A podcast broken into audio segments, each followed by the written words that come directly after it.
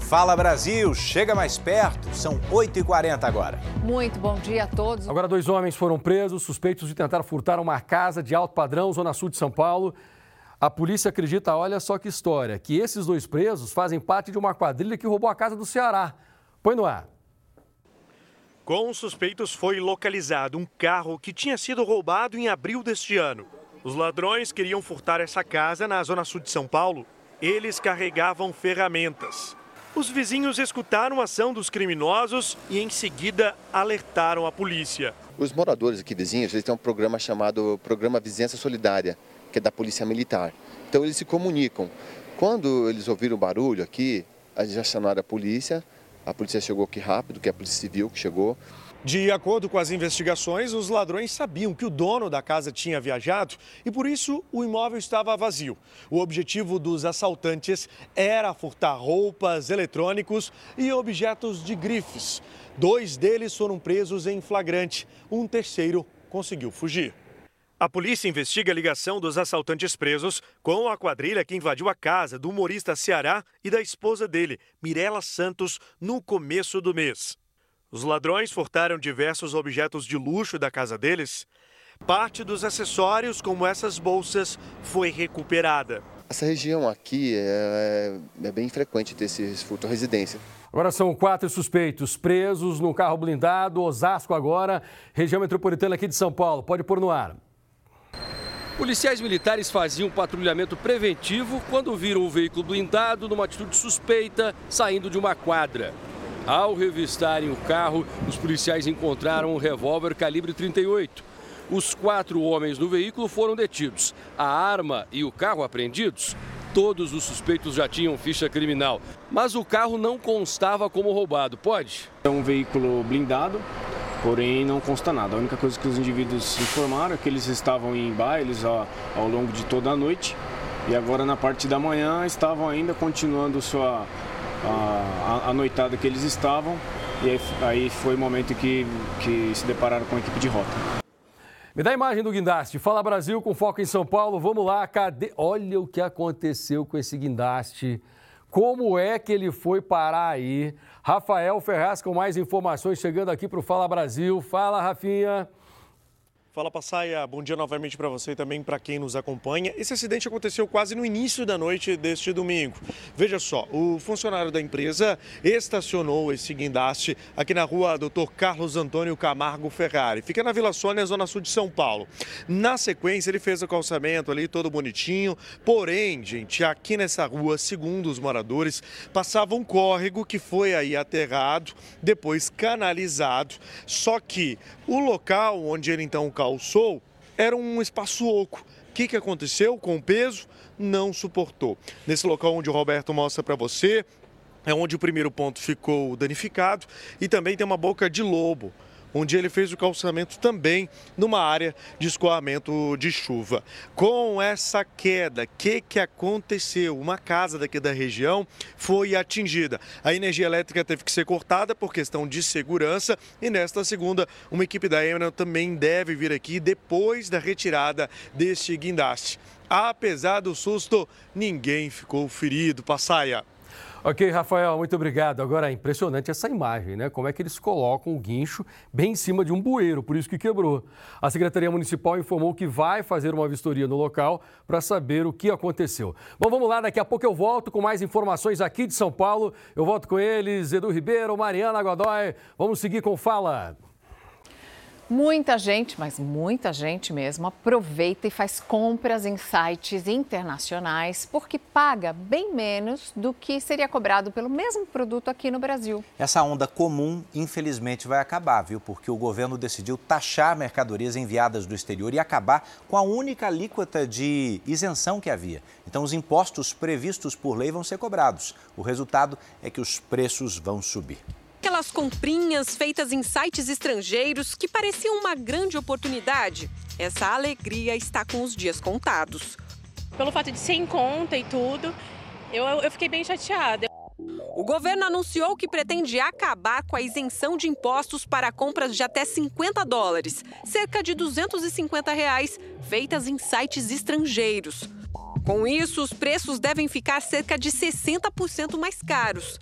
Na prática, significa que um produto que custa 100 reais, por exemplo, vai sair por 160. Notícia ruim para quem andava animado com os garimpos em sites, principalmente chineses.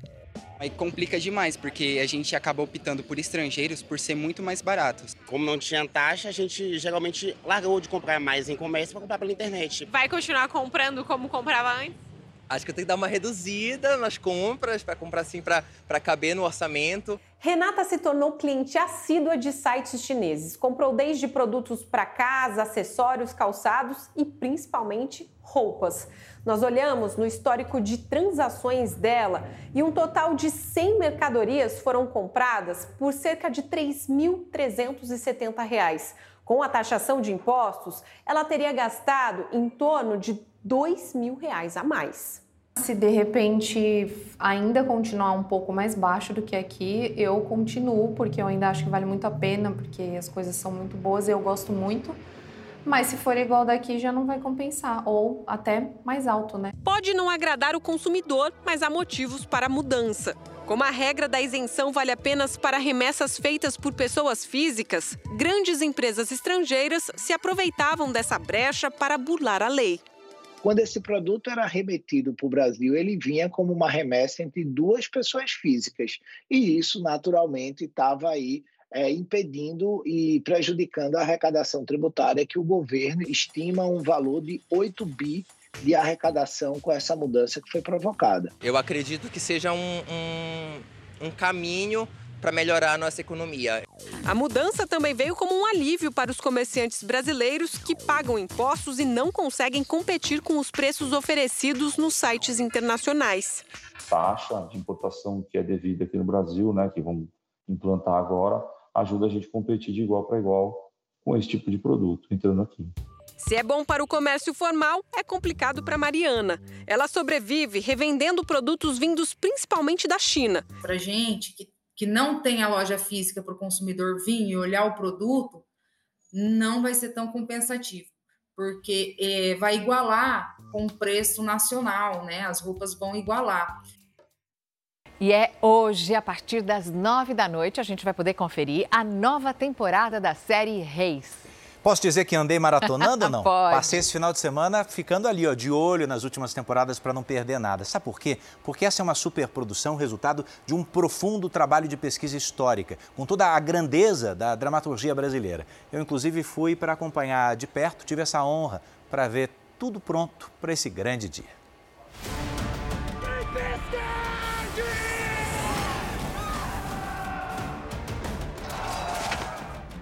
Acabou a espera, hein? A mais intensa superprodução bíblica e histórica do ano chega à sua nova fase. Nossa equipe está desembarcando no Rio de Janeiro durante as gravações da série Reis. Eu vou te mostrar bastidores, prometo, mas vai ter que ser enquanto as coisas acontecem. Bora? E foi justamente ali. Quem vem lá? É ele mesmo, o protagonista da série. Cirilo Luna. Bom dia. Edu Ribeiro, seu humilde soldado. Oi, Edu. Eu sou um rei que não tem o apoio de toda a nação ainda. Eu preciso fortalecer o meu reinado. Qual é a expectativa para esse reinício, para essa estreia? Expectativa, nossa, são tantas. Frio na barriga. Ah, é? é? Muita expectativa com relação a tudo que a gente vai viver agora daqui para frente, né? E é na maquiagem que os atores se encontram. Ah, vamos nessa. A gente virou realmente uma grande família, todo mundo se ajuda demais. E, e melhor é impossível, né? Trabalhar assim, né? Cirilo está conversando sobre as cenas que vai gravar daqui a pouco com o ator Roger Gobet, que interpreta o soldado Urias. Na série, Urias é um homem apaixonado que quer se casar com Batseba. Mas ela só pensa em Davi. Eu vi nos seus olhos. Eu costumo dizer que a Batseba, ela é vítima dos seus próprios desejos, das suas próprias dúvidas. Na trama, que se passa há mais de 3 mil anos, o rei Davi busca unificar um reino dividido.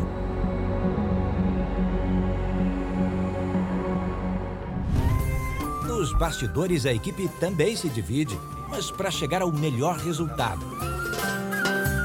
Tô precisando de uma carona que eu tô sem cavalo aqui, hoje. Aqui, comandante. Dudu Pelizari com vocês. Dudu, prazer. Bem-vindo, Xará.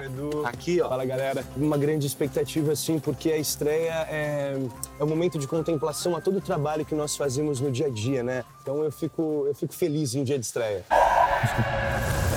Silêncio. Marcão, posso?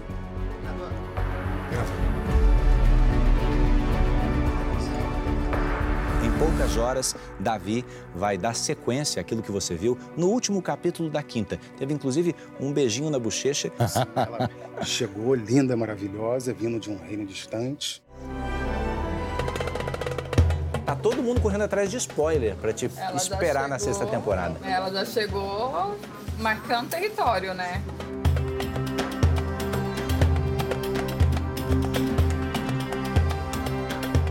Sol a pino. Repara no calorão, 35 graus no Rio de Janeiro. Eu disse Rio? É. Olhando para uma muralha dessa, de 10 metros de altura, dá para duvidar. Não à toa. É como se a gente fosse teletransportado para a Terra Santa. Eu estou falando de Jerusalém. A 30 quilômetros dali fica uma cidade, uma das mais antigas do planeta, chamada Hebron. Bem-vindos a esse lugar. Nós estamos indo para a casa do rei? Para Casa de Davi. Por favor, entrem aqui. Com licença. Nunca antes uma série mostrou com tamanha fidelidade histórica. É tudo feito com, muito carinho, com muito amor. Vocês estão vendo, né, que o cenário, eles representam praticamente o que a gente vê, né, lá em Israel. Na sexta temporada vocês vão ver conquistas e também perdas. Perdas muito significativas para Davi e para todos que estão ao redor dele. Não perca. O convite fica do Cirilo e de todos nós que estamos impactados com o que essa história está trazendo para você. Imperdível. A gente está fazendo com todo amor. E a gente tá fazendo com tudo, com muito carinho, com muito amor. Então, ó, esperamos vocês hoje à noite. Eu quero que você acabe com ele, Abner. Uma trama que conta não apenas a história de Israel, mas da humanidade, da Davi nossa história. Reis, a conquista. É hoje, a partir das nove da noite. De um policial civil a um reitor respeitado numa instituição de ensino. A cadeira mais importante da Universidade Estadual de Roraima é ocupada há quase uma década por um servidor que abandonou a área de segurança. E ficou milionário como reitor. Agora ele se torna alvo de uma investigação por fraude.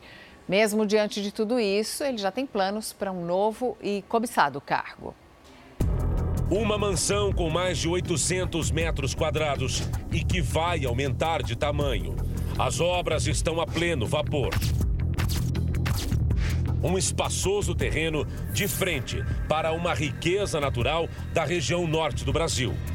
Um patrimônio milionário que pertence ao reitor da Universidade Estadual de Roraima, que recebe mensalmente 32 mil reais. Ele é um ex-policial que, durante uma década, foi de agente da Polícia Civil a reitor da instituição de ensino. Um jovem de 38 anos, rico, influente e investigado por uma possível fraude em licitação e superfaturamento. Regis Odlari Lima de Freitas é o reitor da Universidade Estadual de Roraima. Que esse finalzinho de 2022 seja cheio de boas energias e saúde para todos. Em 2018, foi aberta uma investigação para avaliar um contrato assinado por ele. Quem mandou apurar o negócio foi a Controladoria Geral do Estado. A investigação já dura cinco anos. Regis Freitas já era formado em direito quando foi trabalhar com o então procurador da República, Igor Miranda. Regis trabalharia como motorista e segurança. Um ano depois, a reviravolta. Em 2015, o ex-policial é nomeado reitor da Universidade Estadual de Roraima, o cargo mais importante da instituição. Desde que virou reitor, Regis aumentou o patrimônio.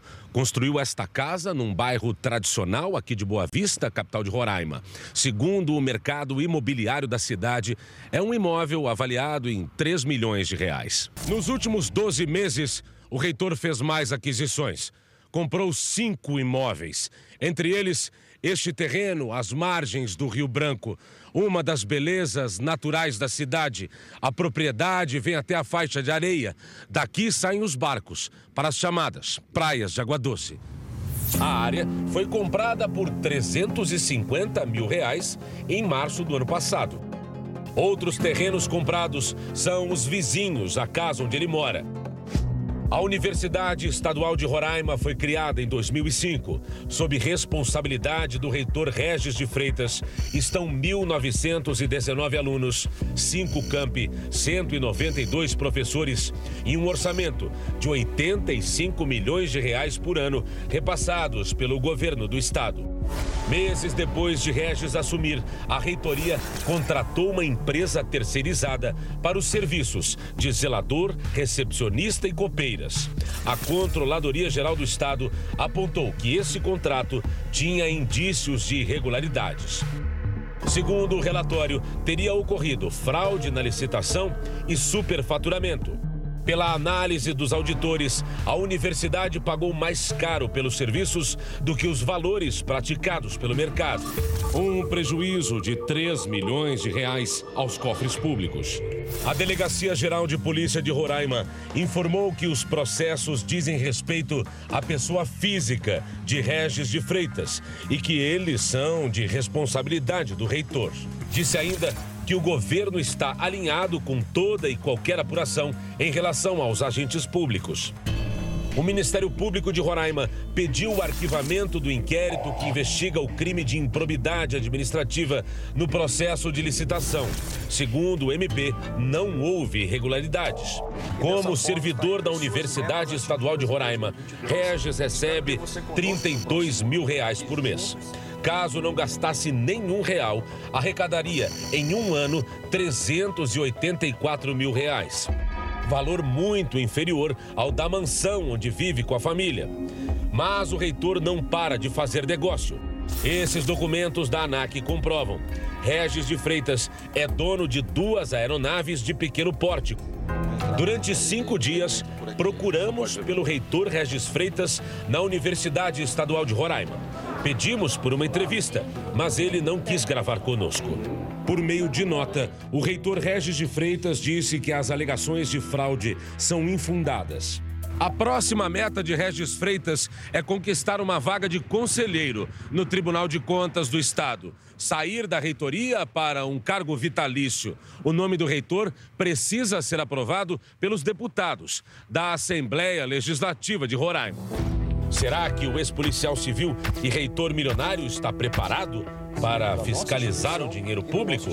Parabéns, alunos, professores, servidores e toda a população roraimense. E vamos direto a São Paulo, onde três pessoas morreram num acidente. Quem tem os detalhes é o Eleandro Passaia. Oi, Passaia. Oi, Mariana. Pois é, a gente sabe que o trânsito aqui de São Paulo mata de verdade, não é? Olha só que notícia triste. Vem aqui.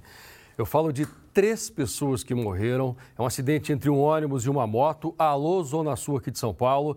Repórter Tainara Figueiredo está no local. Tem mais informações agora. Olá para você, Thay. Bom dia, Passaia. Bom dia para todo mundo. Olha, a dinâmica desse acidente ainda está sendo apurada, mas ao que tudo indica, o piloto da moto não teria respeitado o semáforo e acabou então atingido pelo ônibus que seguia aqui para o terminal do Campo Limpo, na zona sul de São Paulo. Três pessoas estavam na moto, além do piloto que morreu na hora. Duas mulheres foram socorridas em estado grave ao hospital, mas infelizmente também não resistiram aos ferimentos e morreram. A gente vê que neste momento uma faixa está bloqueada, o principal acesso ao terminal também interditado para que a perícia possa acontecer. Essa perícia acabou de chegar e deve ser feita daqui a alguns instantes. O SP Trans informou que toda assistência vai ser prestada aos familiares das vítimas. Informou também que, apesar da morosidade na entrada e saída dos coletivos, nenhuma linha foi afetada com esse acidente, Passaia, que aconteceu por volta das 5 horas da manhã. Volto com você. Ok, Tainara Figueiredo, muito obrigado. Falando ao vivo com a gente. Morador de São Paulo, atenção agora fazer uma pergunta. Você tem medo de aranha? Pequenininha, grande? Tem medo de aranha? Se eu te contar que moradores da Zona Norte estão assustados com a grande quantidade de aranhas na região, elas estão até nos fios de alta tensão, por exemplo, perto das escolas, nas unidades de saúde, invadindo casas. Apesar desse medo todo, os especialistas dizem que a gente não precisa ter medo. Mas vai ter, né? Vamos ver. Essas fotos e vídeos são de moradores da zona norte de São Paulo. Ó, aqui ó. Olha o tanto que tem. O aparecimento e crescimento rápido da quantidade de aranhas na região tem assustado quem vê essas teias enormes e suas moradoras penduradas a elas. Fica com medo de, de aranha? Dá medo mesmo. Eu acho que isso daí tinha que vir a prefeitura e fazer uma detetização. Quando eu passava aqui todo dia não tinha tanto, eu não sabia que tinha aumentado. Para quem não conhece a espécie, é natural ficar com medo. Não existe motivo para preocupação, segundo este biólogo. Essas aranhas são de uma espécie que não tem veneno. A aranha de teia não é não causa risco a nós, seres humanos. Elas não são agressivas. Elas formam as teias, ficam alojadas ali, esperando pousar algum inseto para poderem se alimentar tranquilamente. A Néfila clavipes é conhecida também como a aranha dos fios de ouro e suas teias, às vezes amarelas, podem chegar a um metro de diâmetro. Ela é comum da Mata Atlântica e se alimenta dos insetos que ficam presos entre os fios. Segundo o biólogo, a explicação para essa infestação de aranhas que estão entre os fios e árvores aqui na zona norte de São Paulo pode ser explicada pela quantidade de área verde que tem aqui na região. São muitos parques e corredores com árvores, locais que elas adoram para construir as teias. Além disso, a gente está bem próximo da Serra da Cantareira, que é uma área de Mata Atlântica. A Nicole saiu em defesa das aranhas. Ela não é bióloga, mas foi pesquisar, identificou a espécie e descobriu que ela não era perigosa e fez cartazes para compartilhar a informação pelo condomínio e bairro. As pessoas acabam se assustando pelo tamanho, não é nem é, é que como as pessoas não conhecem, quando você vê um animal assim grande, naquela teia gigante, você acha que é igual nos filmes, né? Que ela vai te atacar, pular em você. Em nota, a prefeitura explicou que as aranhas de áreas verdes da região não são perigosas. Mesmo assim, já acionou uma equipe técnica da Divisão de Vigilância em Zoonoses para fazer uma vistoria e fazer coleta para análise da espécie. Não mate, deixe elas viverem tranquilamente e, se caso elas estiverem presentes no, no, no, trânsito das pessoas, chamar um biólogo acostumado a essa situação, que ele sim vai ter o protocolo adequado para poder manusear corretamente esses organismos daquele local. Olha só que bacana, não sabia, né? É, aranha que faz teia não é venenosa. Mas ninguém vai ficar procurando, né? Ah, dentro de casa não tem teia, mas tem aranha. Você não vai colocar o dedo ali para ficar preocupado ou não. Tem notícia da madrugada, perseguição e acidente grave na zona leste de São Paulo agora. Temos as imagens também. De acordo com a PM, os policiais viram um veículo com a placa coberta. Aí é coisa errada, é ou não é? O veículo era clonado. Os criminosos não obedeceram a ordem de parada. Dois homens e duas mulheres tentaram fugir pela Avenida Salim Faramaluf e acessaram a rua Melo Freire, um trecho ali da Radial Leste. Após trafegarem por alguns metros na avenida em alta velocidade, o motorista perdeu o controle e acabou batendo. Quando os policiais chegaram, perceberam que esse carro é clonado e que essas pessoas estavam sendo procuradas. O motorista vai responder por todas as infrações de trânsito e agora também vai responder criminalmente por ter fugido dessa abordagem policial. Se tornou comum aqui em São Paulo muita gente, ao observar uma viatura da polícia, tentar acelerar. Se você fizer isso, Olha o que pode acontecer. O motorista, quando foi parado, seu delegado, tenho nada a ver, não é o delegado, é o policial militar, então, seu PM, não tenho nada a ver. Se não tiver nada, se não estiver devendo para ninguém, para o carro, porque em muitos casos isso pode acabar em morte, tá? É um recado importante para você que acessa o trânsito aqui de São Paulo. Oi, Edu, Mariana, volto com vocês. E o Fala Brasil termina agora. É um ator. É só, só assim hoje. Um bom dia para você. Você fica com o César Filho no Hoje em Dia. Vai, César. Muito bom dia. Olha, por falar em ator, hoje nós vamos receber o elenco de Reis. Oba. Estreia hoje, nove da noite, que o Edu esteve lá visitando os bastidores. Então você não pode perder. Vocês são nossos convidados especiais. Qualquer pergunta que queira fazer, pode mandar pela internet, utilizando sempre a hashtag Hoje em Dia. Vocês não podem perder. É daqui a pouquinho tudo ao vivo. Um beijo enorme para vocês, um uma semana abençoada, bom descanso e até amanhã, se Deus quiser.